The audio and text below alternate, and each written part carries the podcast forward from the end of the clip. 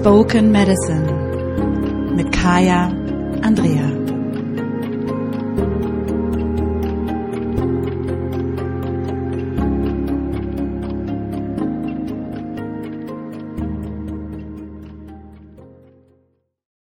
Hallo und herzlich willkommen zum Spoken Medicine Podcast. Mein Name ist Kaya Andrea, ich bin ein Podcast-Host, Storytellerin leidenschaftliche Story-Listenerin, Generationenbefreierin und spirituelle Mentorin. Und ich begleite Frauen dabei, nicht nur zum kühnsten Traum ihrer Ahnen zu werden, sondern auch dabei, sich ein Leben zu kreieren, welches wirklich stimmig für sie ist. Mit stimmig meine ich nicht spektakulär Bam, Boom, Bang, sondern genau das, was für dich richtig ist. Und in diesem Podcast ich habe es ja am Anfang auch schon gesagt, wenn du von Anfang an dabei bist, geht es, wie gesagt, um Spoken Medicine und vor allem um die Worte, die heilen können. Dinge, die wir teilen, die andere so bewegen, dass sie einen Aha-Moment auslösen. Und ich habe da so ein ganz konkretes Beispiel, wo ich nochmal teilen möchte, wie das passieren kann und vor allem, wo nochmal so deutlich wurde, wie wichtig es zu, ist, zu teilen weil wir dann wirklich erst auch erkennen können, welche Themen unsere sind und welche Themen kollektiv sind und vielleicht sogar auch epigenetisch kollektiv sind.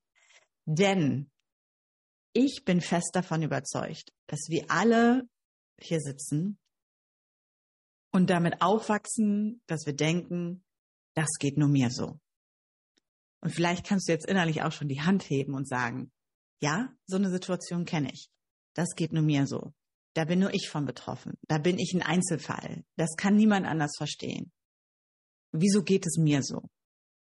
Und ich möchte dich heute einladen, den Gedanken nochmal zu öffnen zu, was wäre, wenn der Satz nicht heißt, das geht nur mir so, sondern was wäre, wenn der Satz heißt, das geht uns so als Frauen? Was wäre, wenn der Satz wäre, dass es mir so geht, bestätigt ein kollektives Erfahren. Was wäre, wenn der Satz wäre, ich erkenne an, dass es nicht nur mir so geht und dass dieses Thema damit nicht seinen Ursprung in mir hat. Und in dem Moment fällt ganz viel Last von uns ab. Und in dem Moment wird ganz deutlich, dass vieles von dem, was wir uns vor allem als Frauen aufschultern, weil es uns auch aufgeschultert wird, weil sonst sind wir ja so kompliziert oder so, ne? Äh, unnötig äh, anstrengend, dass das nicht unbedingt unsere Themen sind, sondern dass es kollektive Themen sind, dass es Themen sind, die die Gesellschaft auf uns drauf gibt, dass es Themen sind, die allen Frauen so gehen. Und dass es nichts ist, was ich als Individuum vielleicht sofort lösen kann. Und ich möchte da ein Beispiel für geben. Und zwar ähm, ist es so, dass ich vor gar nicht allzu langer Zeit eine Lesung auf Instagram gemacht habe. Das gibt es auch noch als äh, Video. Ich verlinke das auch gerne nochmal. Und zwar zum Thema Scham. Und ich habe aus meinem Buch Spiritual Feminist gelesen. Habe mir einen Teil des Kapitels Scham sozusagen rausgesucht und habe da auch in diesem Teil einige meiner Erlebnisse geteilt. Es geht darum, wie die Gesellschaft uns zügelt, ähm, wie sie uns ähm, ja, die Scham auflegt sozusagen auch, ne, wie aus dem Venushügel das Schambein wird und ähm, wie wir irgendwann anfangen, uns automatisch selber zu zügeln. Ähm, du kannst dir das Ganze in Ruhe angucken. Ich will da gar nicht jetzt zu tief darauf reingehen. Und ein Beispiel möchte ich jedoch nennen. Und das war das Beispiel, wo, wo ich so erzählt habe, dass es mir sehr hängen geblieben in meiner Erinnerung, wie ich im Kindergarten bin und dort haben wir dieses Spiel gespielt. Ich weiß nicht, ob du es noch kennst, wie der Löwe irgendwie durch die Sahara geht und dann ähm, geht er durch das Gras und dann macht man so bewegt so die Arme und macht die Geräusche dazu oder dann muss er über die Savanne stapfen und dann macht so, dann poltert man so auf dem Boden und stellt sich vor, wie er über den Boden trappelt oder dann muss er durch das Wasser dann macht man ein anderes Geräusch und so weiter und so fort. Also es ist so ein körperlich aktives ähm, Reisespiel für Kinder sozusagen. Und danach gab's Musik. Und ich war an dem Tag super drauf und hatte mein Lieblingskleid an, was mich sowieso immer gefreut hat. Ich hätte es am liebsten jeden Tag getragen, aber es musste halt zwischendurch auch mal gewaschen werden. Das war so ein rosanes Kleid. Das ging natürlich äh, über die Knie damals. Ähm, Ich habe es geliebt, das mit einer roten Strumpfhose zu tragen, aber das ist ein anderes Thema, stylingmäßig. Und ähm, das hatte so kleine blaue Blümchen und so einen äh, leckischen, hoch, hoch, hohen Kragen so. Also das kommt halt auch alles wieder, ne? Und ich stand da dann auf und habe getanzt und habe mich gedreht und habe genossen, wie dieses Kleid halt schwingt mit der Bewegung und war so voll mir, bis irgendwann mich jemand so am Arm packt und sagt, jetzt ist gut, jetzt reicht's.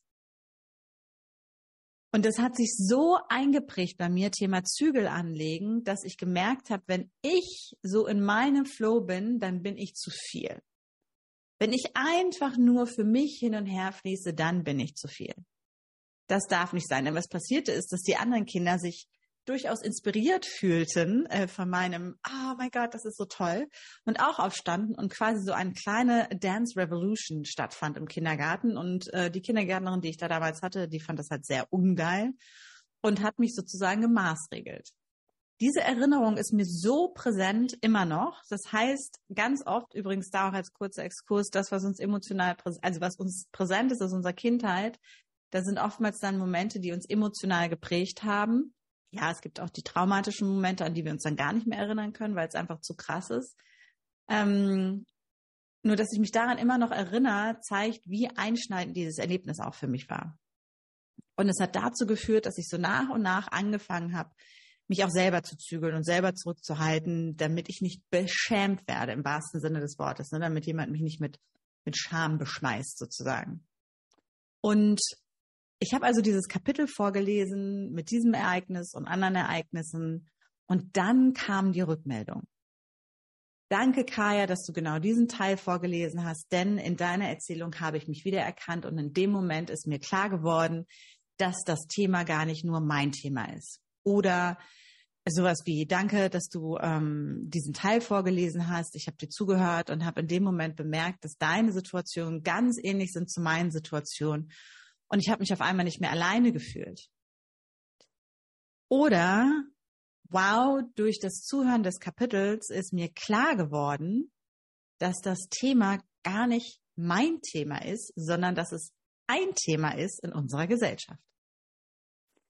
Und das war der Anlass, wo ich gedacht habe, so jetzt mache ich da auch nochmal diese Podcast-Episode zu, denn ich glaube, das ist so ein ganz wichtiger, zentraler Teil. Zum einen, ihr könnt euch natürlich alle das Buch Spiritual Feminist kaufen. Da gibt es ganz viele Themen, ähm, in denen du dich wiedererkennen wirst.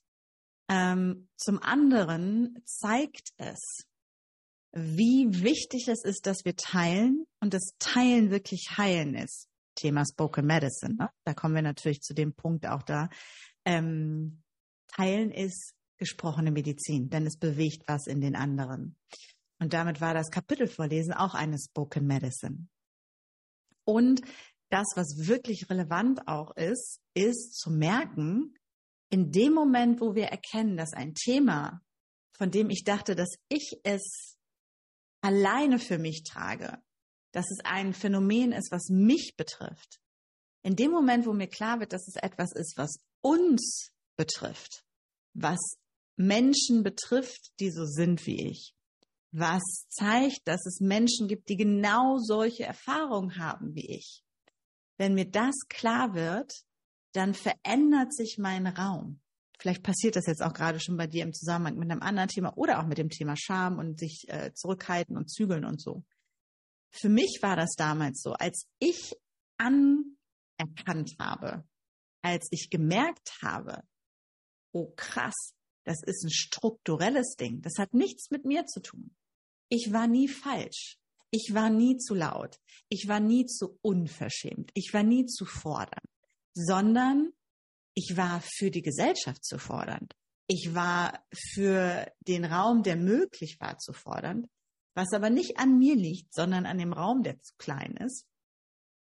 Als mir klar geworden ist, dass es als Frau in dieser Gesellschaft keinen Raum gibt, der mir eingestanden wird dafür, dass ich einfach so bin, wie ich bin, sondern ich mir den kreieren muss. Und dass es nichts mit mir zu tun hat, dass also nicht im Kern meine Schuld ist. Da ist so viel von mir abgefallen, dass ich mittlerweile eigentlich keine Scham mehr habe. Und da ist mir nochmal klar geworden, wie wichtig es ist, dass wir erkennen, dass viele der Themen, die wir einfach wahrnehmen als Frauen, nicht unsere individuelle Schuld sind. Viele Situationen, in die wir kommen als Frauen, nicht unsere individuelle Schuld sind, sondern ein kollektives Erfahren, eine kollektive Wahrnehmung und eben auch eine kollektive Wiederholung von Dingen, die schon seit Generationen so sind. Und jetzt wird es interessant. In dem Moment, wo ich merke, das Thema, was mir immer wieder begegnet, was ich natürlich mein Thema ist, weil ich es erfahre, weil es mir begegnet, weil ich in dem Moment eingebunden bin, weil ich in dem Moment ähm, diejenige bin, die angesprochen wird. In dem Moment, wo ich allerdings erkenne, auf der Ebene darüber, dass das ein Metaproblem ist in unserer Gesellschaft, dass das ein Thema ist, wo es nicht nur mir so geht, sondern auch anderen, kann ich zum allerersten Mal auch die Schuld gehen lassen. Oder dieses Gefühl von, ich habe das verbockt. Es gibt natürlich in unserer Gesellschaft, und jetzt wird es interessant, diese Tendenz zum totalen Individualismus, zu dieser Idee davon, dass die Welt sich um mich dreht, ähm, dass ich nur gucken muss, dass es mir gut geht, dass es mein persönlicher Heilungsweg ist. Das ist es auch, den will ich auch niemandem absprechen, aber dass ich mich da nur um meine Themen kümmern muss. Und diese Perspektive, die hält uns alle gefangen. Denn wenn wir uns einbilden, dass es immer nur um uns gehen würde, dann verlieren wir das große Ganze aus den Augen. Und dann verlieren wir die Tatsache aus den Augen, dass wir uns in einem System befinden, was systemische Strukturen hat, hm, wo sich Muster systemisch wiederholen und nicht individuell. Das heißt, dass diese Frau, diese Kindergärtnerin mich damals gezügelt hat, hat nichts mit mir zu tun. Ich kann mich im Kreis drehen, wie ich will. Es hat was mit ihrer Erfahrung zu tun und es hat was mit der gesellschaftlich kollektiven Idee davon zu tun, wie kleine Mädchen zu sein haben, nämlich lieb und süß und nett und nicht laut und tanzend und verbundend und ekstatisch und voll bei sich und in ihrer Kraft und so weiter und so fort. Und das zu erkennen macht einen riesigen, riesigen Shift. Und vielleicht sitzt du da jetzt gerade, während du diesen Podcast hörst und dir kommt irgendwelche Erinnerungen hoch, die kommen irgendwelche Ideen hoch, die kommen irgendwelche Bilder hoch. Behalte die. Wenn du willst, dann drück auch jetzt auf Stopp und notiere dir das gerade auf dem Handy, auf dem Blatt Papier oder sonst was und merke dein System, also all das, was da so hochkommt, das ackert jetzt schon. Weil natürlich diese Worte, dieses Spoken Medicine nicht ungehört verhallen, sondern weil ich weiß mit hundertprozentiger Sicherheit, dass jede von uns mindestens eins dieser Themen mit sich trägt. Also wir uns da auch wirklich verbinden können und, und das ist total wichtig, eben da auch erkennen müssen. Das bedeutet nicht, dass ich irgendjemandem seine persönliche Erfahrung oder ihre persönliche Erfahrung abspreche.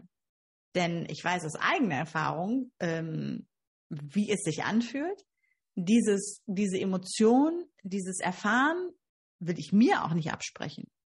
Nur ich kann es in eine andere Box packen. Ich kann es woanders hinpacken. Und das hat mir einen riesigen Spielraum eröffnet an, wie ich sein kann, ohne dass ich noch irgendwie denken muss, oh mein Gott, was ist, wenn jetzt jemand kommt und mir sagt, ich bin doch. Denn in dem Moment, wo mir klar geworden ist, dass dieses ähm, sich zügeln Thema oder ich sag mal dieses ähm, Schamthema, dass das etwas ist, was kollektiv auf uns Frauen geworfen wird, habe ich gemerkt, es ist egal, was ich tue. Es wird mir sowieso vorgeworfen. Es ist egal, was ich tue. Es wird mir sowieso äh, auf mich geschmissen, sozusagen. Es wird mir eh angehängt, weil ich einfach eine Frau bin, weil ich mein Ding tue, weil ich nicht der klassischen Idee der braven Frau entspreche. Und das hat für mich, wie gesagt, sehr viel geschiftet. Und vielleicht ist dieser Gedanke auch einer, der bei dir einiges shiften kann, ähm, bei diesen ganzen klassischen Themen, vor allem wenn es darum geht, uns unseren Selbstausdruck zu erlauben. Und zu merken, du warst nie falsch, sondern es ist ein Muster, was sich kollektiv wiederholt. Und ich möchte da einmal kurze Atempause, noch mal einen Schritt weitergehen.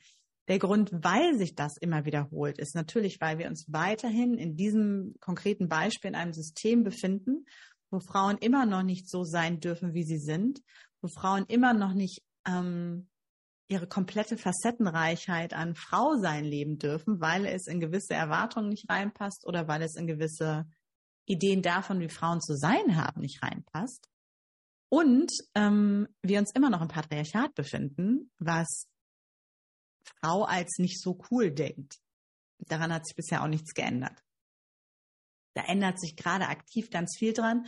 Doch das Default-System ist an vielen Stellen eben noch so, du bist als Frau vollkommen akzeptiert und du kannst als Frau das tun, was du möchtest, solange du das tust, was irgendwie okay ist. Solange du nicht über diese imaginäre Linie trittst. Solange du nicht deinen Tanzbereich verlässt, kannst du doch machen, was du willst. Ist doch super. Doch was ist, wenn mein Tanzbereich mir zu klein ist? Was ist, wenn ich einen anderen Rhythmus tanzen möchte? Und dann sehen wir das immer noch häufig genug im Hier und Jetzt auch, dass Frauen dort eben eingeschränkt werden. Und diese nächste Ebene ist, dass das ja nicht nur uns so ging, sondern unseren Müttern, unseren Großmüttern, unseren Urgroßmüttern, unseren Ururgroßmüttern und ich könnte noch weiter zurückgehen. Und je weiter wir zurückgehen, desto enger wird gefühlt das Korsett ähm, an Optionen für weiblichen Selbstausdruck.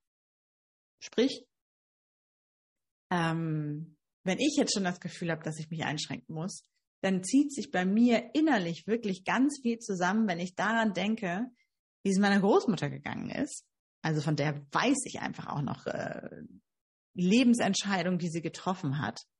Ähm, wo ich mir denke, meine Güte, die hat echt keinen anderen Ausweg gesehen, um irgendwie so ein bisschen was von sich selber leben zu können. Die ist äh, als 14. Kind äh, geboren worden, die wollte auch keiner mehr. Das war so ein bisschen so, oh Gott, da kommt noch eine. Ähm, der Lehrer wollte sie unbedingt aufs Gymnasium schicken, meine Urgroßeltern. Er war so ähm, Landarbeiter, Straßenarbeiter. Äh, meine Großmutter war hauptsächlich Gebärende und hat halt den Haushalt geschmissen und das Land beackert. Ähm, die haben beide gesagt, das, also das ist vollkommen unvorstellbar, das können sie sich nicht leisten. Und dann auch noch das Jüngste, dann, dann ein Mädchen.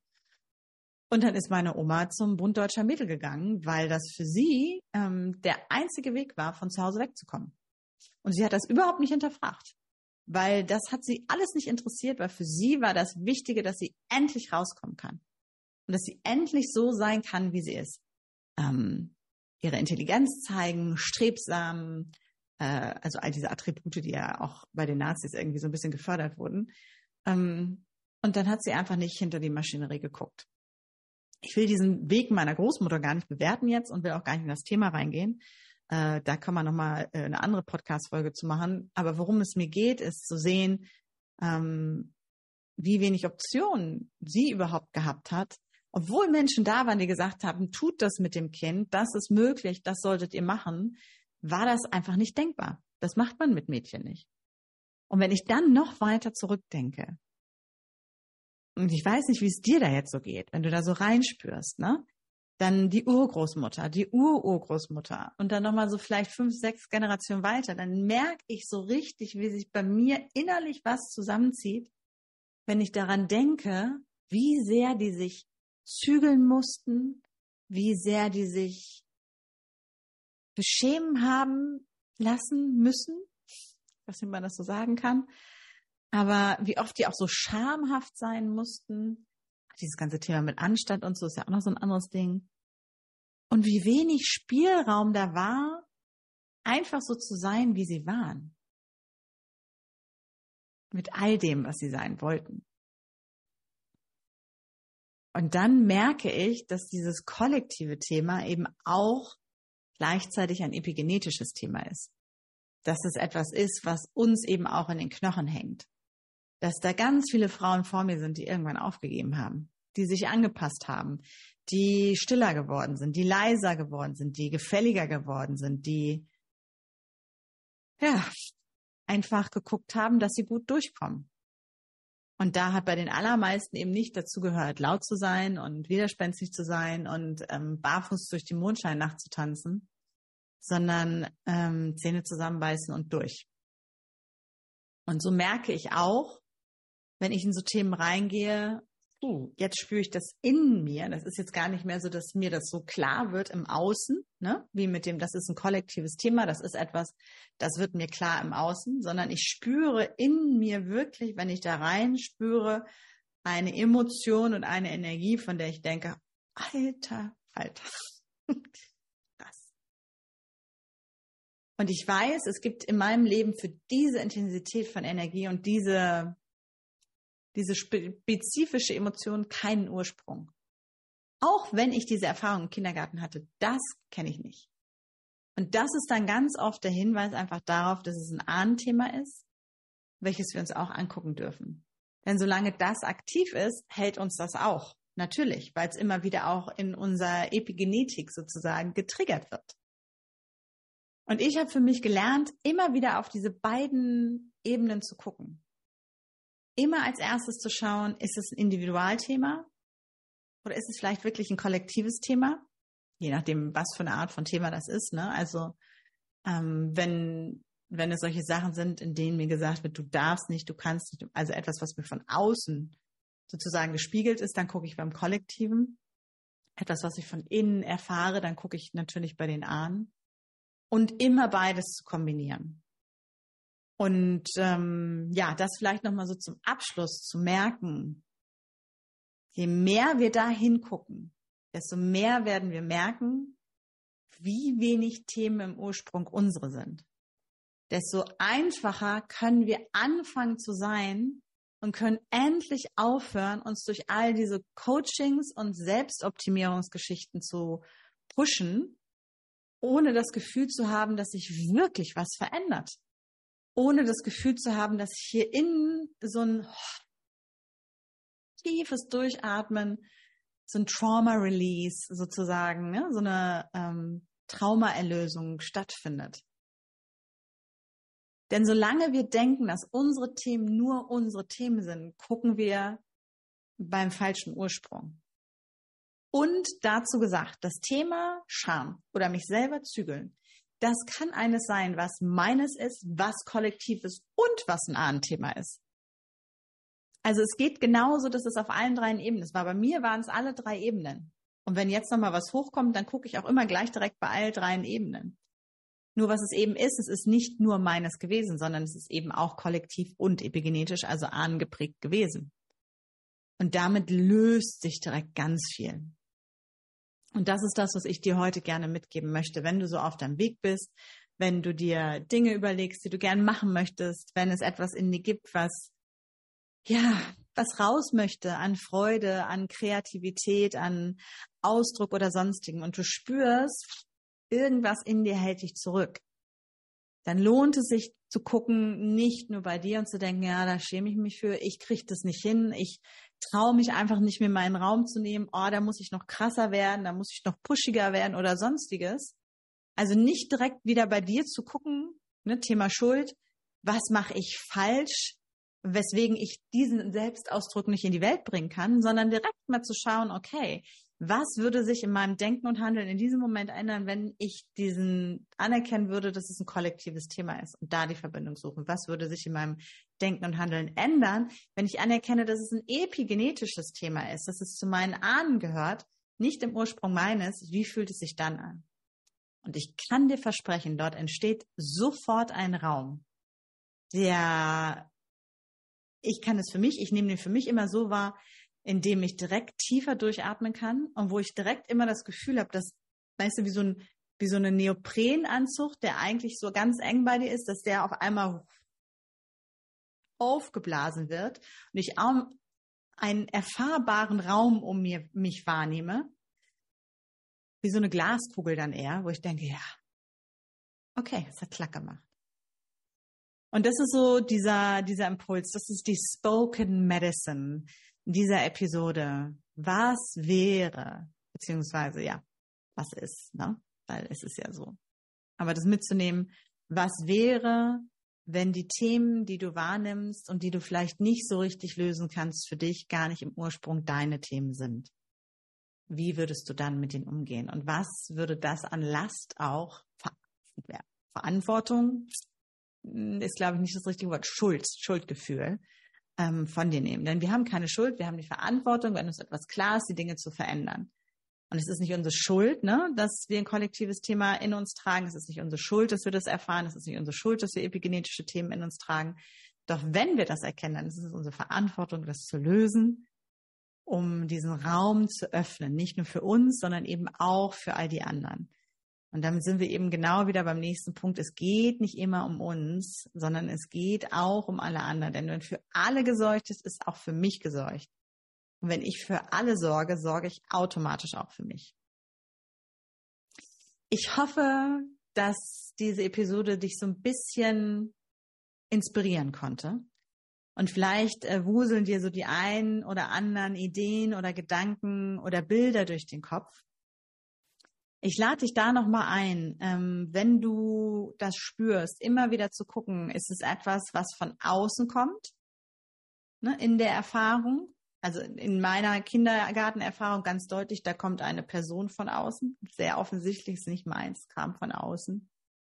Ähm, oder wo dir etwas gesagt wird, wo dir etwas geschrieben wird, ne? also wo etwas von außen kommt in dieser Situation, dann weißt du, es ist ein kollektives Thema. Wenn du das Gefühl hast, dass es von innen kommt, dann spür da hinein, spür in diese Emotion rein, die du dazu wahrnehmen kannst. Wenn es etwas ist, wo du sagst, da habe ich überhaupt keinen Impuls in diesem Leben, ich wüsste gar nicht, woher das jetzt kommt. Herzlich willkommen an Thema. Wenn du merkst, es ist etwas, wo du sagst, ja klar, das, das kenne ich, da weiß ich sogar, wann das, wo das herauft, dann weißt du, dass das ist der Teil, der zu dir gehört.